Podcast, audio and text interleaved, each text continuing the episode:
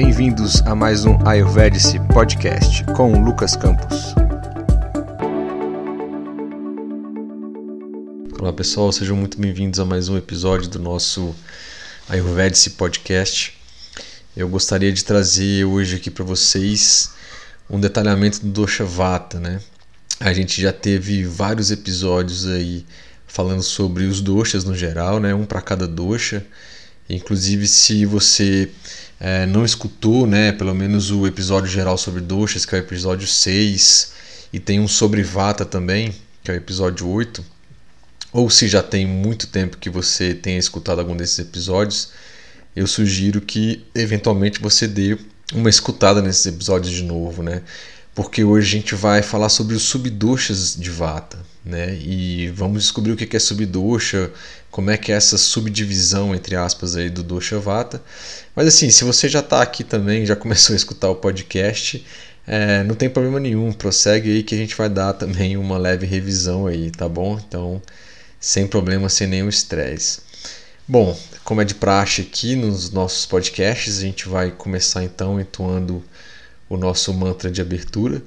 Eu peço que se for possível, vocês fiquem é, numa postura mais tranquila, mais relaxada, eventualmente com a coluna mais ereta.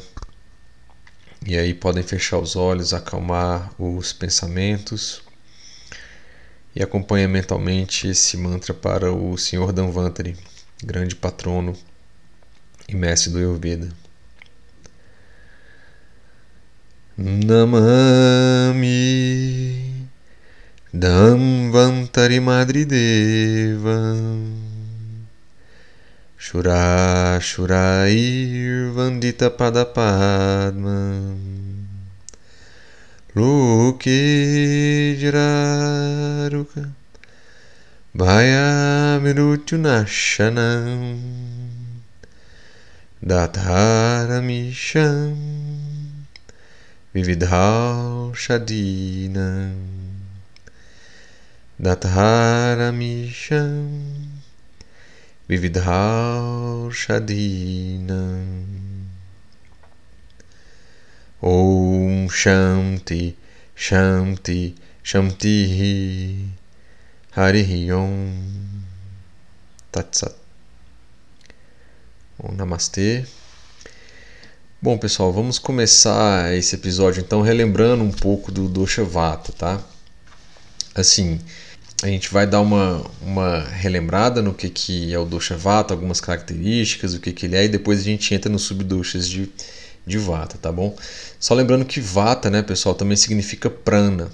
E prana pode ser considerado a força vital do nosso corpo físico, né? Então, é, se alguém te toca, por exemplo, essa sensação do toque aí, ela é carregada até o cérebro por meio do prana, por exemplo. Né? Se o prana para, né, então todos os sentidos que você tem, os nossos cinco sentidos, eles param também. Se o prana acaba, né, eles falam que o nosso último suspiro de prana, logo após esse último suspiro, vem a morte. Né? Então, assim, dependendo da função que o prana está realizando no nosso corpo, né, por meio dos estímulos internos ou externos, ele pode se converter em algum dos subdoshas de Vata. Então, Vata e Prana têm uma, uma ligação. Bom, pessoal, de acordo com o texto clássico do Ayurveda, Ashtanga Hridaya, o Vata Dosha ele tem algumas propriedades, né, que a gente sabe que são os atributos. No Ayurveda existem 10 pares de opostos, né, 10 pares de atributos, que totalizam aí 20 atributos. Né? Para o Dosha Vata a gente tem os atributos que são é o Uruksha, que é seco, né? Lagu, que tem a ver com leveza no peso, Shita, que é frio, Khara, que é aspereza, Sukshma, que é sutileza, e Chala, que é movimento. Né? Então são as propriedades aí de Vata. Né? Isso aí está lá no capítulo 1, no Sloka 11 aí do Ashtanga Hridaya no Sutrasthana. E aí a gente já falou inclusive sobre essas propriedades aí em um, dos nossos podcasts. Em relação aos sabores, né, pessoal, também já falou isso num episódio é, Os Sabores da Vida. O Vata Dosha está presente no sabor astringente aí principalmente, mas também nos sabores amargo e, e, e, picante, tá? Então, se você deu uma boiada aí com relação aos sabores, eu sugiro que você dê uma olhada aí nesse episódio. Bom, como vimos, né, uma das características de Vata é movimento. E isso se relaciona com qualquer tipo de movimento no nosso corpo, né? E vocês a priori devem saber que a gente tem movimentos voluntários e involuntários em nosso corpo, né? E em todos eles o vata está presente, né? Querendo a gente ou não, né? Imagine se conscientemente a gente tivesse que controlar os batimentos cardíacos, por exemplo, para a gente viver, né? É possível que às vezes vai parar aí para dar um like ou fazer alguma coisa numa rede social ou comer alguma coisa, sei lá.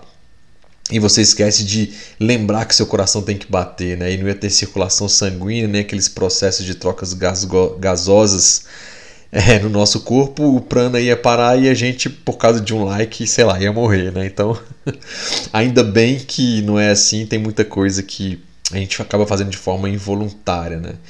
É, então, só queria relembrar que uma das funções do Vata aqui para vocês, né, que tem a ver com esse movimento é, de tudo no nosso corpo, inclusive os movimentos voluntários e involuntários aí no geral.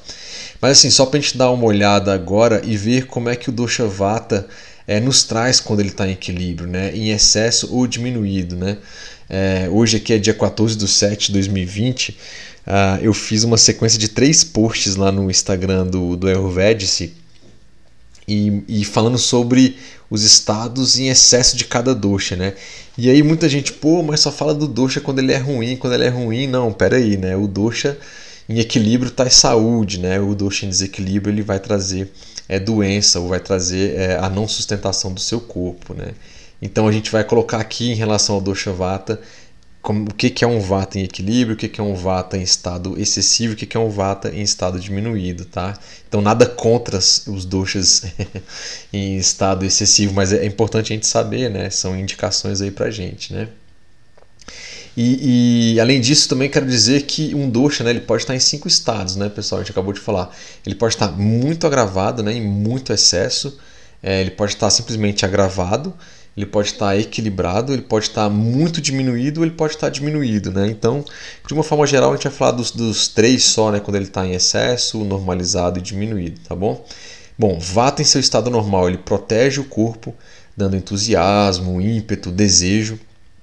Ele é responsável pela nossa respiração como um todo, né? A inspiração e a expiração. Por todas as atividades do corpo, é, da mente, como os canais alimentar mentais e da fala também, é, pelo início e também pela execução das atividades é, de urinar, de, de, defecar, de menstruação no caso das mulheres, eliminação de, de flatulências, eventualmente aí de sêmen, né? pela manutenção dos datos, né? que são os sete tecidos, em um estado de normalidade, né? E um adequado funcionamento dos órgãos sensoriais, que são os órgãos dos sentidos também. Então perceba que a importância que o dosha vata tem no estado normal, né? E muita gente fala: "Ah, eu sou esse dosha em desequilíbrio". Não, você não é, você está desequilibrado, né? Porque o vata no seu estado normal, ele vai proteger você, ele vai te dar entusiasmo, igual a gente falou, né?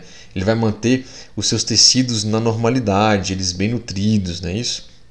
Ele vai te dar a possibilidade de você fazer xixi, cocô, as mulheres menstruarem e por aí vai, de uma forma tudo bem equilibrado. Então, perceba que o Vata tem a sua importância, né, assim, no estado normal, e é o que deveria ser, né? E muita gente se confunde sendo com ele nos estados aumentado ou agravado. Vamos ver aqui o Vata em estado agravado. Só lembrando, isso aí que eu, que eu li aqui agora, tá, do Vata no estado normal, tá lá no Ashtanga Hridaya, no Sutrasthana, capítulo 11, no primeiro sloka, tá bom? E o vata quando ele está aumentado, né, acima do seu normal, em excesso, ele produz emagrecimento, alteração da coloração, né? Algumas pessoas me perguntaram, pô, alteração da coloração. Bom, o vata está muito ligado à respiração. Eventualmente a pessoa pode ficar, se ela tiver algum quadro de, de estado de, é, de asma ou bronquite, ou enfim, ela pode ficar mais cianótica, né? E aí pode dar aquela mais palidez, eventualmente aconteceu algumas coisas com relação a isso. Ele também, o Vata também, ele tem a ver com sono, né? A perda do sono ali, né? Então, é, pode ser que se a pessoa tiver muita insônia e eventualmente, não sei se já perceberam, algumas pessoas ficam com aquelas bolsas mais é, assim escuras em volta do escuro em volta dos olhos aqui. Então, tem a ver com essa coloração, tá? Então ele produz emagrecimento, alteração da coloração, desejo por coisas quentes, tremores, distensão abdominal, constipação, perda de vigor, perda do sono e das funções sensoriais. Né? Além disso, ele traz uma fala sem significado ou relevância, a pessoa não encadeia as ideias, as ideias direito. Né? vertigem, timidez e mau humor. Muita gente acha que mau humor está muito ligado ao dosha pita, mas ele aqui no Sutrasthana capítulo 11, lá no Sloka 6, o Vagbata coloca aqui também o vata aumentado, ele pode trazer um mau humor também, né? Pita muitas vezes está ligado mais à irritabilidade, né? Enfim. E os sintomas de vata, como ele está diminuído, pessoal, reduzido, tá? Ele traz o que? Debilidade do corpo, a pessoa fala muito pouco, né? E faz poucas atividades assim físicas, não quer se movimentar tanto. A perda da atenção, às vezes a perda de consciência também. E aí manifestam-se todos os sintomas causados pelo aumento de kafa dosha. Olha que interessante essa informação. Está também lá no capítulo 11, no Sloka 15, lá no Sutrasthana, do Ashtanga Hridaya, né? Então quer dizer que se o vata diminui demais, ele traz ali os sintomas causados pelo aumento de kapha. Olha isso aí, a correlação que isso tem, pessoal. Então às vezes a pessoa acha que vata é só emagrecimento. Emagrecimento é quando o vata está em excesso. Quando o vata se reduz demais, né, diminui demais e não aumenta. Quando ele diminui demais, ele pode trazer sintomas de aumento de kapha dosha. E quais são os sintomas de kapha dosha, né, de kapha gravado? Né? Eu já vou dar um spoiler aqui para vocês, porque depois a gente vai ter um podcast só falando dos subdoshas de pita e de kapha, mas já, já trago para vocês. Quando o kapha está aumentado, né, que é ele traz o que? debilidade da atividade digestiva, então o Agni fica muito baixo, salivação excessiva, preguiça, sensação de peso, a coloração das fezes assim mais esbranquiçadas, traz frio, né, traz flacidez nas partes do corpo aí, eventualmente tem a ver com o medadhato, né, que é o tecido adiposo, né, a massa gorda que a gente chama, falta de ar, né, dispneia, tosse e excesso de sono. Então percebam que um esvaziamento, né, uma diminuição muito forte do dosha vata vai acabar trazendo sintomas de um kapha agravado, de um, um, de um kapha aumentado, quase não sai aqui. Então, essa correlação ela é muito interessante. Né? Então, tem que haver, quando você estiver no acompanhamento e tal, se você estiver estudando, fazer essa correlação e ver se isso aí está fazendo sentido para aquela pessoa naquele momento especificamente. Né? Bom, cabe relembrar que o Vata Dosha está em todo o corpo, né? mas o Vagbata aí ele nos informa que ele nos informa aí que o intestino grosso, a cintura, as coxas, nariz, ouvidos, os ossos em geral são os sítios, né? São a sede do Vata Dosha, né? Mas especialmente na parte do intestino grosso, né? Então, problemas de intestino grosso ali está muito ligado então ao Vata Dosha, né? Então, já que a gente deu esse, esse review aí do, do Dosha Vata, né, dizemos, dissemos aí quais são os atributos, os estados em que ele, que as características do Dosha Vata em excesso, em equilíbrio e diminuído também, a gente pode começar a falar sobre subdoshas. Falar sobre subdoshas de uma forma geral rapidamente, é, lembrar que o Dosha Vata é uma combinação de ar e espaço, né? dentre os cinco elementos da natureza também, só para complementar lá em cima. Lembrando que a gente tem os cinco elementos espaço, ar, fogo, água e terra. E o dosha vata é composto pelos elementos ar e espaço. A gente também já teve um podcast dedicado a isso. E no Ayurveda os doshas realizam, realizam funções diferentes no nosso corpo. Né? A visão do Ayurveda é uma visão funcional do corpo, né? ou seja, é, ele praticamente vai dividir nosso corpo em três doshas e verificar a função desses três doshas, como é que ele opera em nosso corpo. Tá? E, e cada um desses doshas cuidam de, de tantas coisas que aí foram didaticamente subdivididos, chamado aí de subdoshas ou subtipos, né? Então, é, para cada dosha eu tenho cinco subdoshas, eu tenho tipo cinco subtipos daquele dosha. Mas deve ficar claro aqui para gente, pessoal, que esses cinco subdoshas continua sendo dosha, né? Então, na verdade, não é que o vata foi subdividido e eu tenho agora sub, cinco novos tipos de vata. Não, eu tenho o vata dosha que ele é composto, assim, ele tem cinco subfunções, vamos dizer assim é, que ele realiza ali. Mas a soma, vamos dizer assim, desses cinco subdoshas dá o dosha vata. A gente pode também colocar assim, tá? Então não estou criando novos doshas ou quebrando. Tudo é vata, mas com uma visão agora mais específica do que, que o vata está fazendo funcionalmente no corpo. E quais são os nomes desses cinco subdoshas do vata, pessoal? É, depois desse resumão que a gente fez aí. Os cinco subdoshas do vata são prana vayu, né? Vayu também a gente pode chamar de vata. Udana Vayu, Viana Vayu, Samana Vayu e Apana Vayu. Tá? Então, lá no capítulo 12 do Ashtanga Hridaya, no Sutrasthana, os slokas 4 até 8 mais ou menos, ele vai nos informar isso aí. Então, o que é cada um desses, que é o objetivo principal desse nosso podcast aqui? Ele fala do, começando do, é, do Pranavayu, né? Ele fala, ó, é, Vayu, Vata tem cinco subdivisões, começando com Prana, né? Então aí vem Prana, Udana, Viana, Samana e Apana. O Prana está localizado na cabeça, ele movimenta-se no tórax, e na, no tórax e na garganta, ele sustenta a mente, o coração, os órgãos sensoriais, a inteligência, cuida da expectoração dos espirros, arrotos e deglutição do alimento, tá? Então é, é aquele movimento que vai é, geralmente para dentro e para baixo, tá?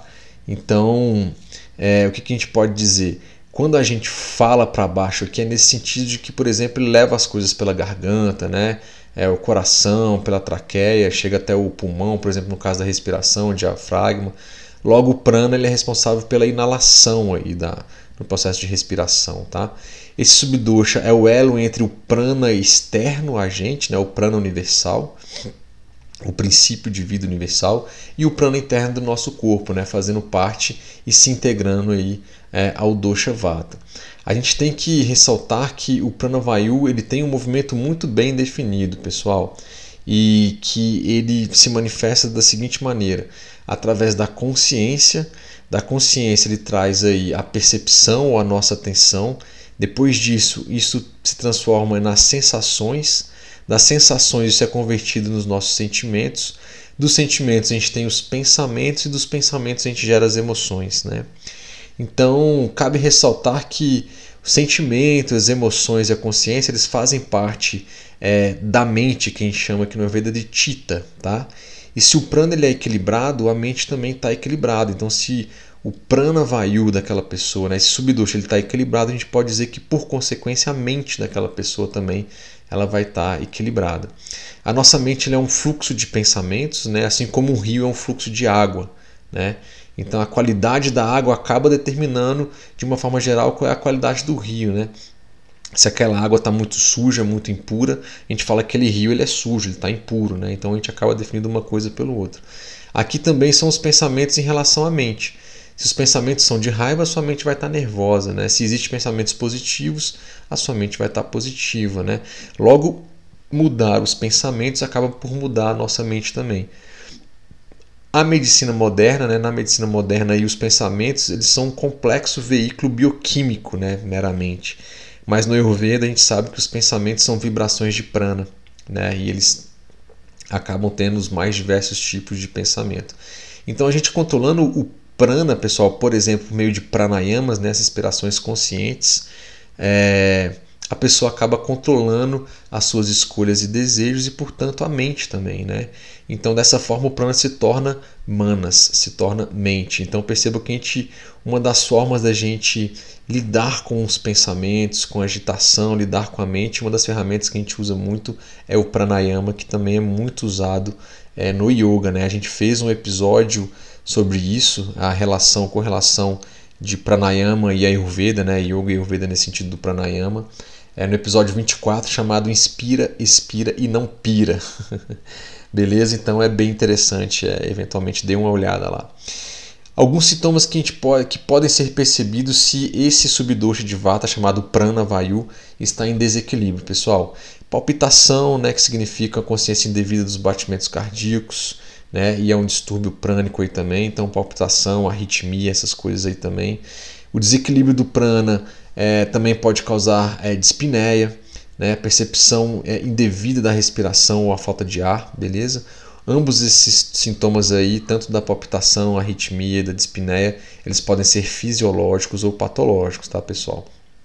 Então aqui não tem como fazer diagnóstico nem nada aí, eventualmente, dependendo da sua situação, sempre é bom aí é, ter um acompanhamento de um profissional de saúde. Outros sintomas aí das desordens do, do pranavayu são ansiedade, o nervosismo, o medo, a raiva, a incapacidade de é, focar a mente, né, de você ter uma concentração, né, Então isso aí é um dos é, outros sintomas aí de que o pranavayu esteja desequilibrado. Outras doenças incluem também a paralisia causada por derrame, epilepsia, né? a, apneia do sono. Lembra que o vata tem a ver com, com respiração, você tem apneia durante o sono também. Tem a ver com isso, os tremores de Parkinson, né? do mal de Parkinson, tem a ver com esse subdosha de vata. Os distúrbios respiratórios, né, que incluem bronquite, asma, pneumonia, bem como soluços ou arrotos constantes, é, tem a ver também com esse subdosha, tá? E aí a gente vai para o nosso próximo subdosha de Vata, que é chamado de Udana, né? Então falo, ele fala o seguinte, o Vagbata, o tórax é o sítio, a sede de Udana. Ele se movimenta no nariz, no umbigo e na garganta. Suas funções são fala, o esforço, o entusiasmo, o vigor, incluindo a capacidade de trabalhar, de fazer alguma coisa, a coloração, a compleição e a memória, né, a consciência. Então isso aí está no capítulo 12, no Sloka 5. Então o dana é aquele que movimenta a energia, vamos dizer assim, para cima. Né? Enquanto o prana traz o oxigênio da respiração, o dana é quem retira o gás carbono por meio da expiração, né? ou seja, está ligado a todo o complexo de movimento é, muscular intercostal ali para realizar isso. Né? Então o dana é quando eu estou expirando ali, eu estou terminando de fazer a minha troca gasosa, tirando o gás carbônico aí do meu corpo, tá? Então é um subdosha que leva o prana para o cérebro também, né? Que estimula a memória. Então o problema de memória está muito ligado ao dana também, tá? Quanto à coloração, né, até comentei um pouco lá em cima, é, uma pessoa também naqueles posts que eu fiz no Instagram perguntou assim, cara, mas não entendi a alteração da coloração da pessoa, né, quando o Vata tem, tá lá em é, é, desequilibrado, né? E eu respondi que sim, né? Tem a ver com essa compleição da pessoa, né?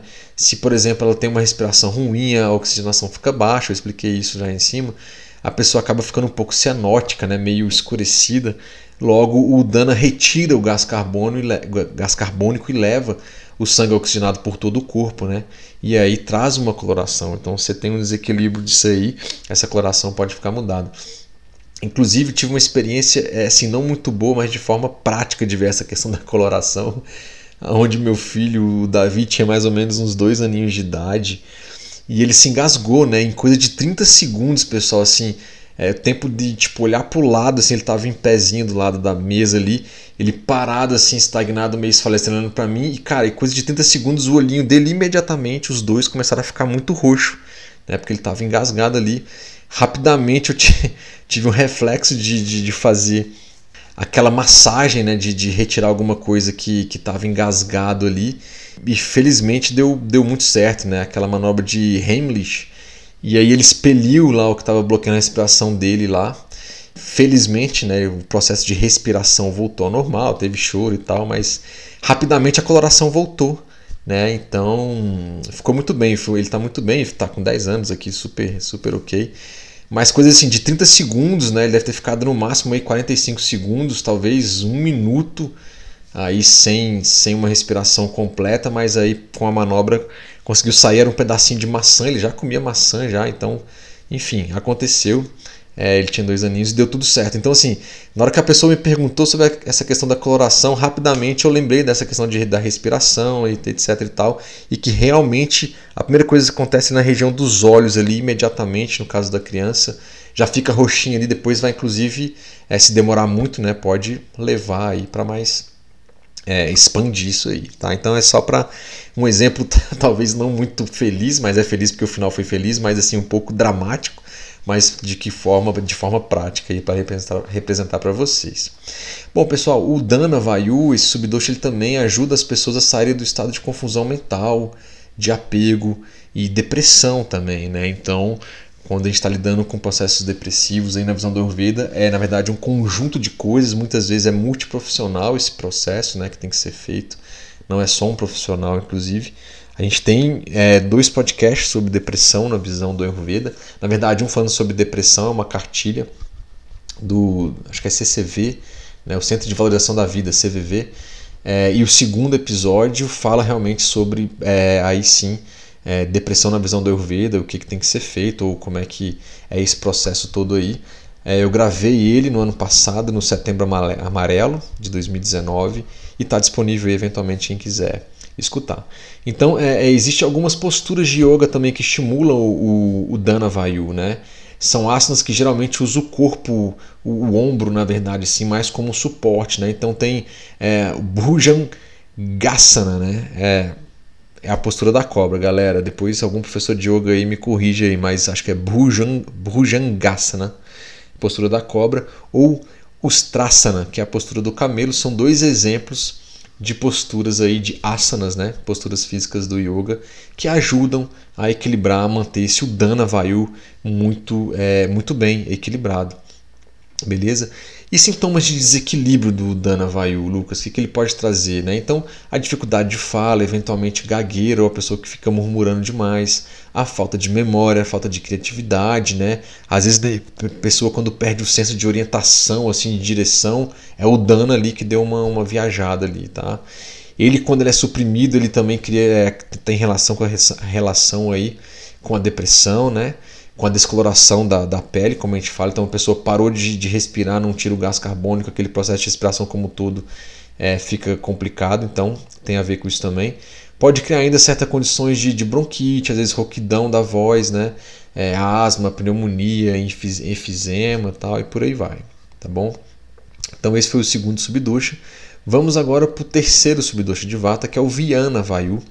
Ele está localizado no coração, ele se movimenta por todo o corpo em grande velocidade. Né? Ele vai cuidar das funções como caminhar, né? trazer as partes do, do, do corpo para baixo também, apesar de que tem outro subdosha que faz mais isso aí. É, suspender as partes do corpo para cima, abrir e fechar os olhos. Em geral, todas as atividades de movimentos relacionados ao nosso corpo é o Viana Vayu que está ligado a isso aí, movimentos mais mecânicos, né? Então a principal função do Viana Vayu, pessoal, é manter a atividade cardíaca, a circulação, a nutrição, a oxigenação das células, dos tecidos, dos órgãos e sistemas do nosso corpo, né? Então, a circulação do sangue arterial, venoso, circulação do sistema linfático, tudo isso aí são funções do Viana Vayu. Né? Todo movimento também músculo esquelético do nosso corpo. Né? Então você rodar, simplesmente rodar um braço, conseguir fazer uma corrida, é, sei lá, quem anda de skate, fazer uma manobra de skate, conseguir nadar. Né? Então tudo, tudo disso aí que existe a questão muscular e esquelética é, tem a ver com o Viana Vayu, né? As, é, uma outra coisa importante também, todas as nossas ações de reflexo que a gente tem no nosso corpo tem, tá ligado ao Viana Vayu, né? Então, eventualmente, sei lá, às vezes eu tô correndo assim, é, passa alguém de bike rápido que não tá prestando atenção, dá aquele reflexo assim de você sair da frente da pessoa. Então, isso é o, o Viana Vayu que meio que já ativou ali, você consegue desviar de alguma coisa ou ter uma capacidade de ter uma resposta é rápida, né? Então, quando eu peguei o meu filho para fazer aquela manobra lá para des desbloquear, né, voltar a respirar, foi assim, nem pensei muito, foi um reflexo, tipo, cara, tá engasgado, ou seja, uma coisa de milissegundos. Peguei ele, coloquei na mão de barriguinha para baixo e fiz o, o, movimento. Então, foi o Viana Vail que me trouxe esse reflexo, por exemplo, tá? Alguns sintomas que podem ser percebidos se o Viana Vayu está em desequilíbrio, pessoal. A baixa circulação sanguínea, né? às vezes súbita, súbita falta de oxigenação nos órgãos, que a gente chama de, de isquemia, isso pode acontecer, aí tem isquemia pulmonar, enfim. Os edemas, né, ou a estagnação do sangue nas extremidades inferiores, é uma outra condição que é causada pela má circulação, tem a ver com Viana Vayu ou Viana Vata. Geralmente, quando esse subdosha está desequilibrado também, há grandes chances é, de que o prana vayu também está desequilibrado, pois eles têm uma forte correlação aí. Né? Na verdade, todos esses cinco subdoshas eles vão se relacionar muito bem. Tá? Então, é mais isso aí. O nosso próximo subdosha aqui, pessoal, chama Samana Vayu. Né? Ele está localizado ali próximo a, ao nosso fogo digestivo, né? ao nosso Agni. Né? É, cada subdosha tem uma correlação, tem algum subdosha, né? cada subdosha de algum dosha ele tem alguma relação com a capacidade digestiva. O Samana Vayu é o subdosha de Vata que tem ligação com a nossa capacidade digestiva, tá? com o nosso Agni. Né? Então ele se movimenta no costa, né? no trato alimentar e em outras vísceras do nosso abdômen e da boca ao ânus, né? que a gente chama de costa. Aí, né? É, é esse super tubo que começa na boca, cai no traqueia tal esôfago, estômago, intestinos e até sair no ânus. Todo esse, esse caminho a gente chama de costa, né? Então tem a ver com Samana Vayu. É, além do que ele vai segurar também o alimento no, no trato alimentar por um tempo, né? ele vai ajudar na digestão, vai ajudar a cozinhar isso aí, ele vai separar a essência dos alimentos e os resíduos né, que esses alimentos têm, né?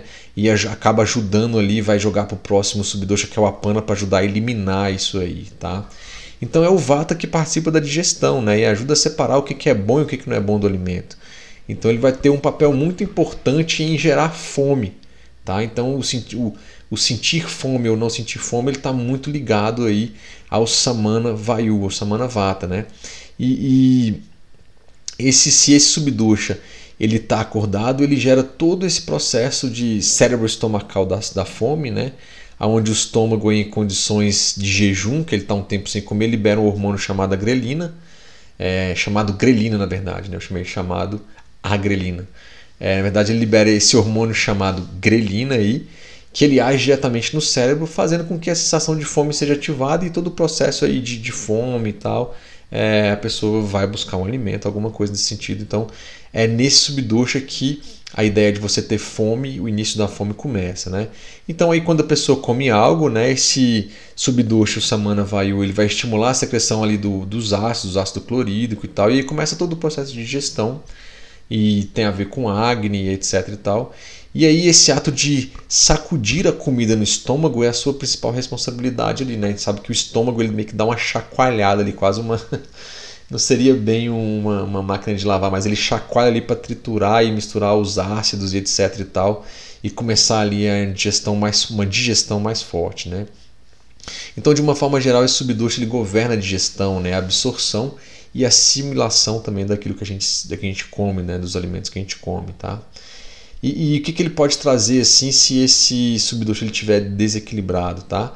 Perda de apetite, né? Então, eventualmente ele não vai gerar aquela sensação de fome, então a pessoa não, não vai querer comer nada. É indigestão, porque ele não vai fazer esse chacoalhar aí do alimento no, no estômago aí. Né? É, vai provocar um aumento, uma diminuição do, do peristaltismo, né? aquele movimento involuntário ali no, nos intestinos. É, e com isso vai gerar inchaço, distensão abdominal, né? falta de absorção e assimilação de, de nutrientes. Então, se a pessoa está com esses desequilíbrios aí, isso está acontecendo nesse subdosha de vata. Ele ainda pode gerar ainda aquela síndrome é, da má absorção intestinal, né? Que só por uma estatística aí, acho que foi um artigo que eu li do, no hospital ah, o, o, acho que foi o Albert Einstein, alguma coisa assim, é, que é, essa síndrome da má absorção intestinal, pessoal, ela afeta atualmente cerca de 150 mil brasileiros por ano. Então, na visão do Ayurveda aqui, é, a gente está lidando com o Samana Vayu, tá bom? Mas lembre-se, né, eu falei de uma síndrome de uma doença aqui, isso aí tem que ser diagnosticado, né, tem médicos, tratamentos nutricionais também. O Ayurveda como uma prática integrativa e complementar, como ele é visto aqui no Brasil, ele tem uma abordagem complementar também, tá bom? Nosso último subdosha, pessoal, do, do Vata, chama Apana Vayu. Ele está localizado aí no intestino grosso, ele movimenta-se na cintura, na bexiga, no, no, no, nos órgãos genitais, né? pênis, a vagina e coxas, tá? E ele vai cuidar das funções como eliminação de sêmen, do fluido menstrual nas mulheres, das fezes, da urina e até do feto, né? Então, a, o ato de, da, da, mulher lá tendo o filho, né? O parto como um todo ali, a retirada do bebê ali pela mulher, né? Pelo esforço dela, com o apoio ali que tiver, tem a ver uma íntima ligação com o Apana Vayu. Então ele é um subdosha que, que move bem para baixo, né? Ele vai levar as coisas para baixo e para fora, tá bom? Então ele é responsável por retirar todas as nossas excretas, né, que são os malas é, que a gente tem no nosso corpo, a gente já falou sobre isso também, é, para fora do corpo, né? Então, ejaculação vai tirar o, o sêmen, né, a menstruação das mulheres, urina, inclusive ajustando ali as funções renais, né? Se esse apana estiver ruim e a pessoa tiver com uma, sei lá, não está conseguindo urinar direito, pode ser que o apana não esteja funcionando bem. Eventualmente, né, pessoal, se há um cálculo renal, esse apana não está conseguindo funcionar porque tem um bloqueio físico, né? E aí essa pedra tem que sair para que esse apana é, funcione melhor e aí consiga tirar essa urina, né? Então ele acaba ajudando a regular também as funções renais com relação à urina e também quando a gente faz cocô, quando a gente tem as eliminações intestinais, é o apana vayu que está funcionando bem ou não, tá bom? Então, além disso, ele é um movimento de vata que predomina no parto, como eu falei para vocês, empurrando o bebê para fora do útero, né? Então, se esse subdosha estiver fraco aí, né, o trabalho de parto ele pode ser um pouco mais demorado, tá bom? Inclusive tem preparações, né, com práticas integrativas, né, as parteiras é, sabem de muitas técnicas dessas, as enfermeiras também, os médicos, enfim, ajuda muito a estimular esse apana, tá? Ele é responsável por regular o movimento do, do nervo ciático também, a parte inferior do corpo ali. Durante o, o ato sexual, o apana do homem e da mulher, eles se juntem, né, se juntam, né? E trazem a união do esperma com o óvulo. E aí tem uma fecundação, né? Mas se ele estiver fraco, esse subdosha, a concepção do, do bebê ele não vai ser possível. Tá? Então, além disso, nas mulheres podem haver um acúmulo de gordura nas coxas e no, nos homens pode deixá-las com uma baixa libido e sem vontade de fazer é, amor, né? de fazer o ato sexual. Aí. Então, está muito ligado também é, ao apana vayu. Tá? E um apana equilibrado ele promove um forte desejo sexual, mas se ele estiver fraco, como foi dito, vai promover o baixo desejo sexual, uma baixa libido. Então, na visão do Ayurveda, a questão de libido, a questão de é, do querer né, fazer o ato sexual tanto para é, homens é, e mulheres tem a ver com a Panavayu. Tá bom? Então, é, quais são alguns outros sintomas que podem ser percebidos se esse Apanavayu ele tiver em desequilíbrio aí, pessoal? constipação, né? Ele vai colocar, lembra que a gente falou, ele vai colocar as coisas para baixo e para fora.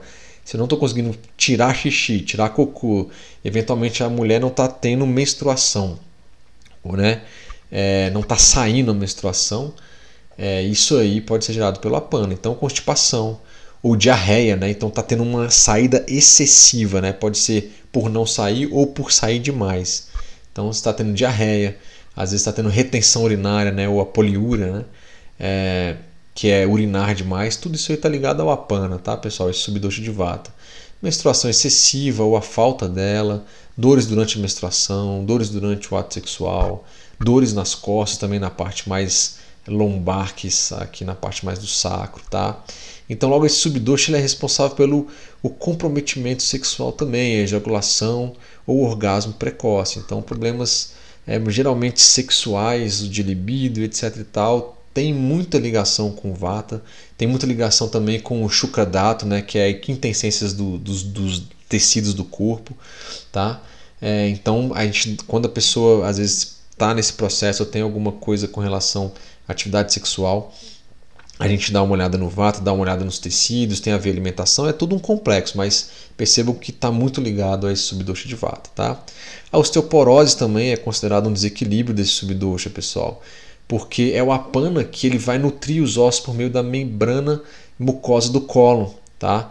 E aí, consequentemente, também a absorção de minerais para que vai fortalecer, vai deixar a saúde dos ossos aí é, em dia, né? Boa. Então, se isso não está acontecendo, essa assimilação não está acontecendo, o apana participa disso aí também é, juntamente com o samana. Então é um processo, né, pessoal? Perceba que quando a gente fala só de vata, beleza, a gente entende muita coisa, já é muita informação. Mas se você pega agora uma lupa e coloca, eu consigo ver cinco subfunções de vata no corpo, cada um cuidando de alguma coisa especificamente. Isso é muito interessante, porque você fala assim, ah, a pessoa está com isso, ela está com agravamento de vata, ou está com é, é excesso de vata ou diminuição de vata, né, vamos dizer assim. Mas assim, mas aonde exatamente está acontecendo? Qual é o subdosha que está ali é, é, em desequilíbrio, né? É, vata fica muito genérico. Como eu falei, ajuda melhor do que nada, mas eventualmente se você quiser fazer uma coisa mais cirúrgica, entre aspas, aí, mais pontual, a gente tem que localizar onde é que está em cada subdosha ali, e aí você vai ter uma curácia melhor para dar uma resposta melhor para aquela pessoa, tá bom? Turma, eu acho que é isso, né? Eu acho que então é, a gente passou e deu um overview sobre Vata, acabamos ainda complementando sobre os cinco subdoshas de Vata, né? É, perceba que, como eu falei, na verdade tudo é Vata, mas como ele tem várias subdivisões, subfunções, vamos dizer assim, é, acabou sendo didaticamente separado aí, né? É, como eu falei, isso é importante para o diagnóstico, vai é, aproveitar e identificar exatamente qual que é a função e o que está em desequilíbrio de cada um deles, tá bom? Pessoal, espero que vocês tenham gostado aí. É, se vocês gostaram, compartilhem com os amigos, né, os familiares aí. Deixa seu like aí se estiver escutando no, no, Spotify, dá um okzinho, coraçãozinho lá. Se estiver escutando aí também na SoundCloud ou em qualquer outra plataforma, dê o um ok. A gente está lá no Insta também, dá um like lá pra gente, dá um alô lá, manda uma direct lá pra gente bater um papo, comenta lá nos posts. Os posts estão ficando mais didáticos, um pouco assim mais claros. É, e tem coisa do dia a dia também, né? Então é isso aí. Pessoal, a gente está nas outras redes sociais também, só colocar arroba Ayurvedes, tá bom? E se vocês quiserem também entrar em contato por e-mail, contato arroba ayurvedice.net, beleza? Pessoal, muito obrigado aí por mais é, estarem com a gente em mais esse episódio do Ayurvedes Podcast. Espero vê-los em breve. Um grande abraço para todos, namastê, até mais.